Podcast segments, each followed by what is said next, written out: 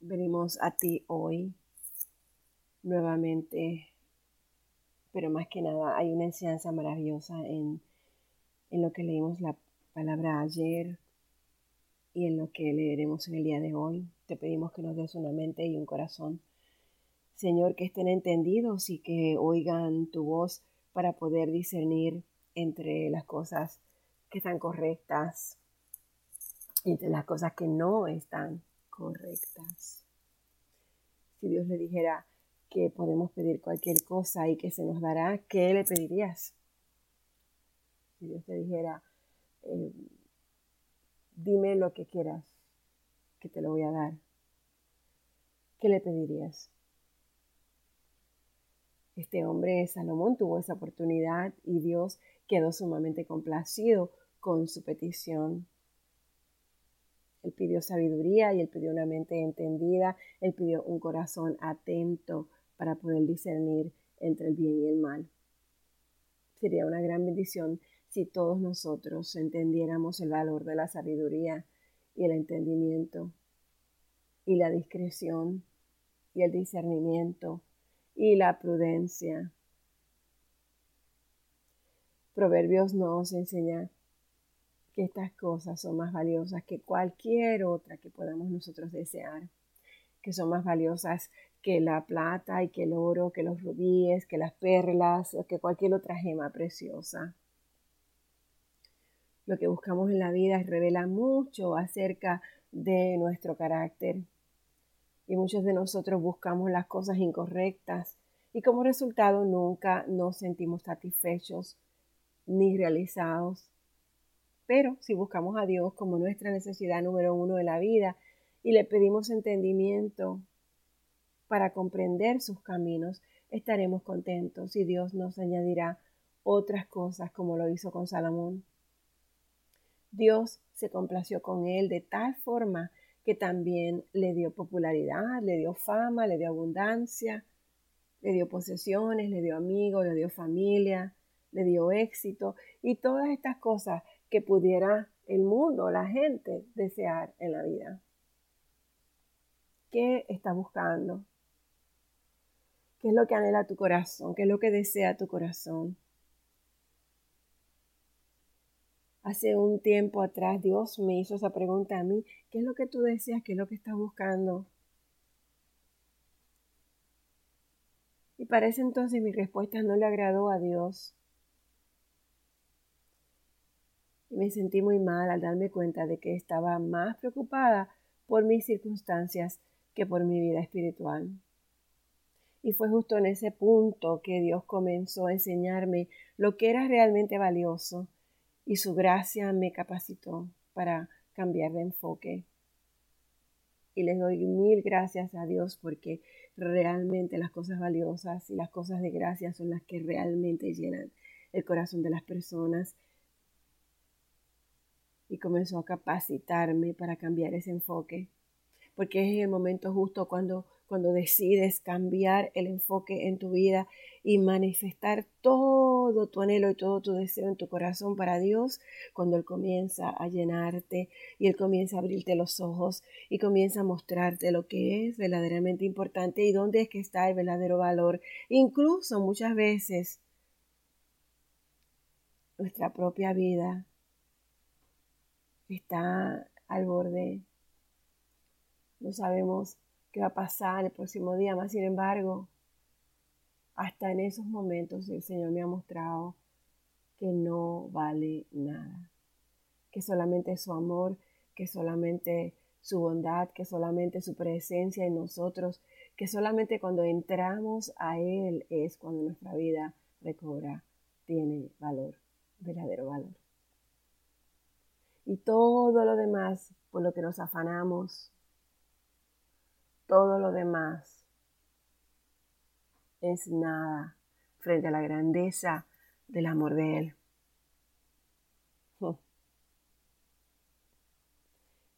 ¿Qué estás buscando?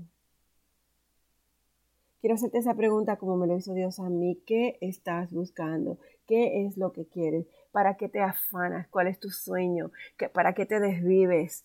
Cuando abres tus ojos en la mañana, ¿cuál es tu mayor preocupación? ¿Cuál es el, el estrés que te mueve de un lado a otro? ¿Qué es lo que te roba el sueño muchas veces?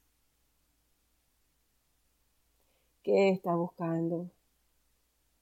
Y no quiero que te sientas condenado si descubres que el deseo, el centro de tu corazón necesita ajustes porque el mío lo necesitó. Solamente pídele a Dios que te ayude a hacer los cambios necesarios. Pídele al Señor sabiduría. En su palabra él dice que nadie va a tener más sabiduría que la que le dio a Salomón, pero no importa que nos dé sabiduría, es lo que yo siempre oraba por él. Señor, dame sabiduría, aunque no me des toda la que le diste a Salomón, porque al fin y al cabo, aún con toda la sabiduría que él tenía, cometió errores. Quiere decir que aunque seamos sabios, vamos a cometer errores, pero lo importante es que nuestro corazón esté en el lugar donde debe estar. Así fue con David. El corazón de David estaba donde tenía que estar pero Dios cuidó todas las cosas a su alrededor. Así que mis hermanos, pidámosle a nuestro Padre que nos dé el discernimiento, que nos dé el entendimiento, que nuestra mente sea una mente entendida, un corazón atento para que podamos discernir entre las cosas que debemos hacer y las cosas que no debemos de hacer.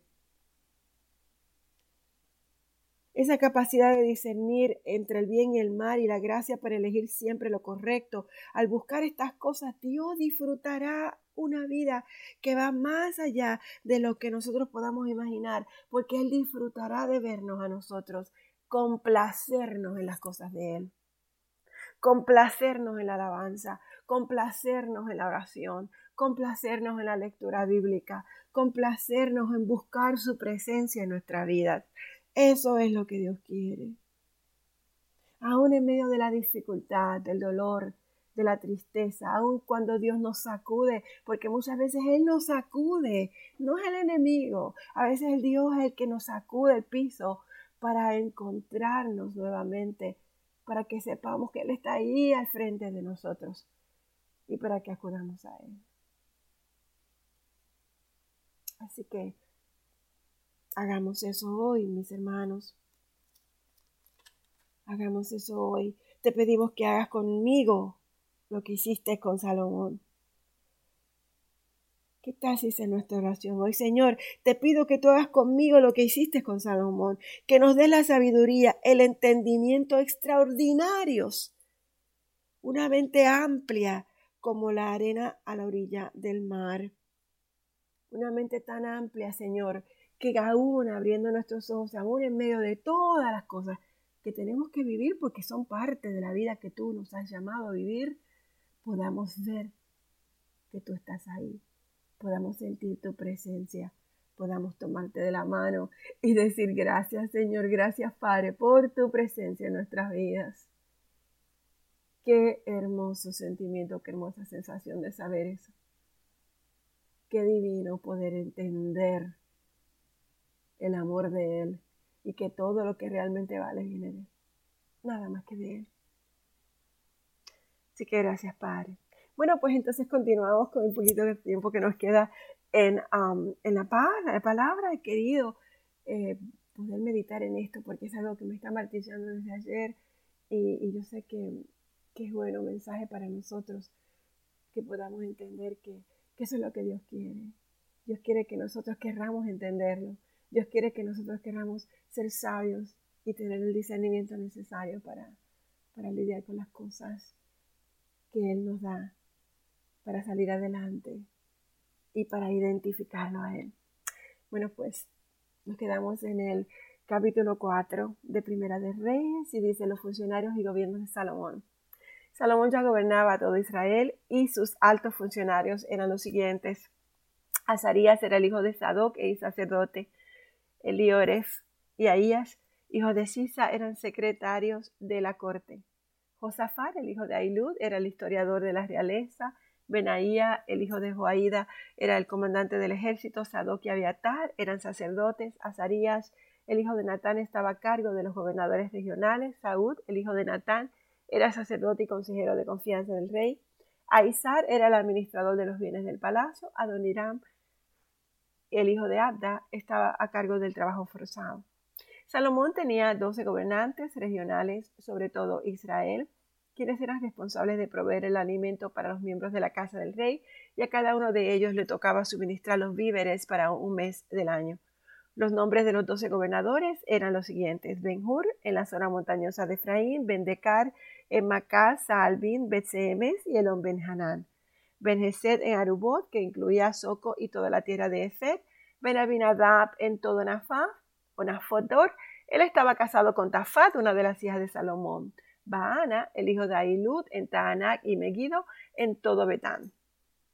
Betzán, cerca de Zaretán abajo de Jezreel y en todo el territorio que va desde Betzán hasta Abel y Meola y hasta Jocmeán, Benjeber en Ramot de Galaad, incluidas las ciudades de Jair, que llevan ese nombre por Jair de la tribu de Manasés, situadas en Galaad y en Argob, región de Basán, la cual incluía 70 ciudades grandes y fortificadas, con barrotes de bronce en sus puertas. Ainadab, el hijo de Igdo en Manahaín, en Mahanaín, jamás en Neftalí, él estaba casado con Besemar, la otra hija de Salomón, Baana, el hijo de Usaí en Aser y en Alot, Josafat, el hijo de Parua, en Isaacar, Simei, el hijo de Ela en Benjamín, Heber, el hijo de Uri, en la tierra de Galaad, incluidos los territorios del rey Seón, de los amorreos y del rey Og de Basán. También había un gobernador para la tierra de Judá. La gente de Judá y de Israel eran tan numerosas como la arena a la orilla del mar y todos estaban muy satisfechos y tenían suficiente para comer y beber. El rey Salomón gobernaba todos los reinos desde el río Éufrates en el norte hasta la tierra de los filisteos y la frontera con Egipto en el sur. Los pueblos conquistados les enviaban impuestos y les sirvieron toda su vida. La cantidad de alimento que se requería a diario en el Palacio de Salomón era 150 canastas de harina selecta y 300 canastas de harina gruesa. También 10 bueyes de los corrales de engordar, 20 reses alimentadas con pasto, 100 ovejas o cabras, además de ciervos, gacelas, corzos y aves de corral de primera calidad. El dominio de Salomón se extendía por todos los reinos del occidente del río Éufrates, desde Tifsa hasta Gaza, y había paz en todas sus fronteras. Durante la vida de Salomón, los habitantes de Judá e Israel vivieron en paz y con seguridad. Desde el Dan en el norte hasta Berseba en el sur, cada familia tenía su, su propia casa con jardín. Salomón tenía cuatro mil establos para los caballos que tiraban sus carros de guerra y doce mil caballos los gobernadores regionales proveían sin falta el alimento para el rey Salomón y su corte, y cada uno se aseguraba de que no faltara nada durante el mes que se le había asignado. También llevaban suficiente cebada y paja para los caballos reales en los establos. Dios le dio a Salomón muchísima sabiduría y gran entendimiento y un conocimiento tan vasto como la arena a la orilla del mar. De hecho, su sabiduría superaba la de todos los sabios del Oriente y la de todos los sabios de Egipto. Él era más sabio que cualquier otro, y en ellos Etán, el Esraíta, y los hijos de Maol, Enán, Calcol y Darda. Su fama se extendía por todas las naciones vecinas. Compuso tres mil proverbios y escribió mil cinco canciones. Podía hablar con autoridad acerca de todo tipo de plantas, desde el gran cedro del Líbano hasta el diminuto hisopo que crece en las grietas de las paredes. También era versado en materia de animales, de aves, reptiles y peces. Y los reyes de todas las naciones enviaban a sus embajadores a escuchar la sabiduría de Salomón. Wow. Irán, el rey de Tiro, siempre había sido un amigo fiel del rey David. Y cuando Irán se enteró de que Salomón, el hijo del rey David, era el nuevo rey de Israel, envió embajadores a felicitarlo. Entonces Salomón les respondió a Irán con el siguiente mensaje. Tú sabes que mi padre no pudo construir un templo para honrar el nombre del Señor su Dios debido a la cantidad de guerras que le hicieron las naciones vecinas. Él no podía construir hasta que el Señor le diera la victoria sobre todos sus enemigos. Sin embargo, ahora el Señor mi Dios me ha dado paz en todo el territorio, no tengo enemigos y todo marcha bien. Así que yo tengo planeado construir un templo para honrar el nombre del Señor mi Dios, tal y como Él le había indicado a mi padre David. Pues el Señor le dijo, tu hijo, a quien yo pondré en tu trono, construirá el templo para honrar mi nombre. En consecuencia, ordena por favor que se corten cedros del Líbano para mí. Permite que mis hombres trabajen junto a los tuyos y yo pagaré a tus hombres el salario que tú pidas. Y como bien sabes, no hay nadie por aquí que sepa cortar la madera como ustedes los sidonios. Cuando Irán recibió el mensaje de Salomón, se puso muy contento y le dijo, alabado sea hoy el Señor por haberle dado a David un hijo tan sabio para que sea rey de la gran nación de Israel. Así que envió la siguiente respuesta. He recibido tu mensaje y te proporcionaré toda la madera de cedro y de ciprés que tú necesites. Wow, acabo de ver un venado en mi patio. toda la madera de cedro y de ciprés que tú necesites. Mis I'm sorry. Y los pondrán en forma de balsas para que floten a lo largo de la costa hacia el lugar que tú decidas. Luego desarmaremos las balsas para que ustedes puedan llevarse todos los troncos y puedes pagarme proveyendo alimentos para mi casa. Entonces Irán proporcionó toda la madera de cedro y de ciprés que Salomón quería Salomón le enviaba a cambio un pago anual de 100 mil canastas de trigo para su casa y 420 mil litros de aceite de oliva puro. El Señor le dio sabiduría a Salomón tal como se lo había prometido. Así que Hiram y Salomón formaron una alianza de paz. Luego, el rey Salomón impuso trabajo forzado a 30 mil trabajadores de todo Israel los envió al Líbano en turnos de 10 mil por mes, de modo que cada hombre estuviera un mes en el Líbano y dos meses en la casa. Adoniram estaba a cargo de estos trabajadores y Salomón también tenía 70 mil obreros, 80 mil cortadores de piedra en la zona montañosa y 3.600 capataces para supervisar el trabajo. Por orden del rey, ellos extrajeron grandes bloques de piedra de la mejor calidad y les dieron forma para hacer los cimientos del templo. Y hombres de la ciudad de Jerbal o Jebal ayudaron a los constructores de Salomón y de Irán a preparar la madera y la piedra para el templo. Nos vamos a quedar aquí en el capítulo 5 de Primera de Reyes. Padre, te doy las gracias por tu por tu amor, te doy las gracias por tu presencia en nuestras vidas, te doy las gracias por esa sabiduría que tú traes a nuestras vidas cada vez que la buscamos. Eh, tú eres, Señor, el dueño de todas las cosas y todo lo que tenemos te pertenece a ti, hasta lo más mínimo. Simplemente tú nos has dado para que lo administremos. Así que, Señor, en el día de hoy Quiero darte gracias por todo lo que has puesto en nuestras manos para administrar, incluso nuestra inteligencia.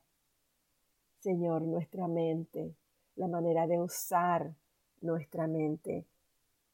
Eso también es mayordomía del pensamiento, mayordomía de las emociones. Señor, enséñanos a administrar nuestras emociones, mayordomía de, los sentimientos, Así que mi Dios, te doy gracias por todos los talentos, las cosas materiales y las no materiales, las amistades, los discípulos, la iglesia, la salud, todo lo que has puesto en nuestras manos, Señor. Quiero darte gracias y quiero que nos enseñes a tener una mente entendida, que nos des sabiduría.